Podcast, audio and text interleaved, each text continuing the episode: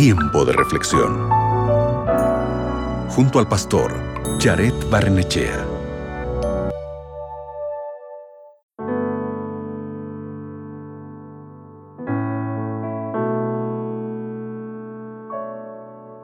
Cuando Jesús vino a la tierra, sanó la piel de los leprosos, abrió los ojos de los ciegos y le dio a un paralítico la capacidad de volver a caminar.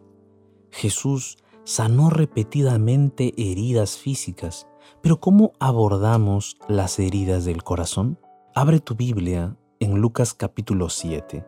Allí vemos a Jesús que estaba en la casa de un fariseo llamado Simón.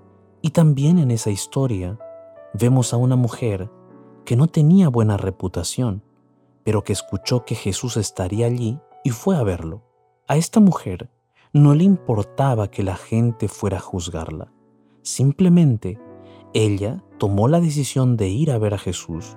Cuando llegó a la puerta de la casa, ella entró, adoró a Jesús y comenzó a llorar por él.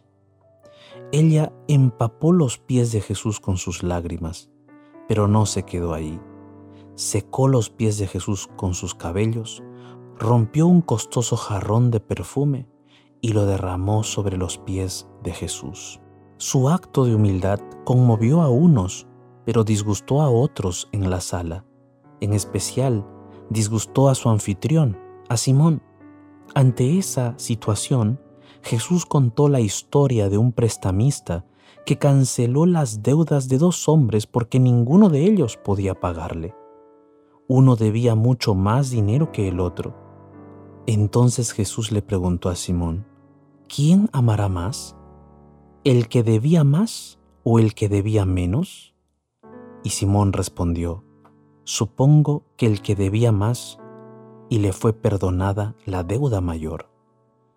Entonces Jesús miró a la mujer y explicó que ella hizo todo lo que podía para honrarlo, mientras que Simón no había hecho nada.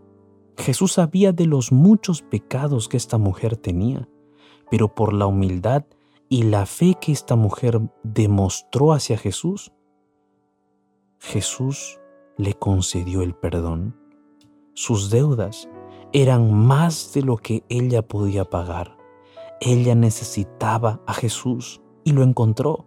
Su corazón roto fue perdonado y honrado y se fue en paz. Sabes, mi amigo, mi amiga, Jesús está listo para hacer esto por cada uno de nosotros el día de hoy. Él sigue estando cerca de los corazones rotos, de los heridos, de los vulnerables, de los rechazados, y sigue sanando las heridas de millones y millones de personas. Yo te pregunto el día de hoy, ¿quieres ser sanado? ¿Quieres que Jesús sane tu corazón, sane tu alma de esas heridas internas? Si deseas, entonces cierra tus ojos conmigo y oremos juntos. Bendito Padre Celestial, el día de hoy venimos delante de ti tal como estamos con las heridas internas de nuestro corazón, que hemos intentado cerrarlas muchas veces, pero no podemos. Por eso recurrimos a ti, quien eres el único que tiene poder para sanar y restaurar. Padre, coloca tu mano poderosa en nuestra vida.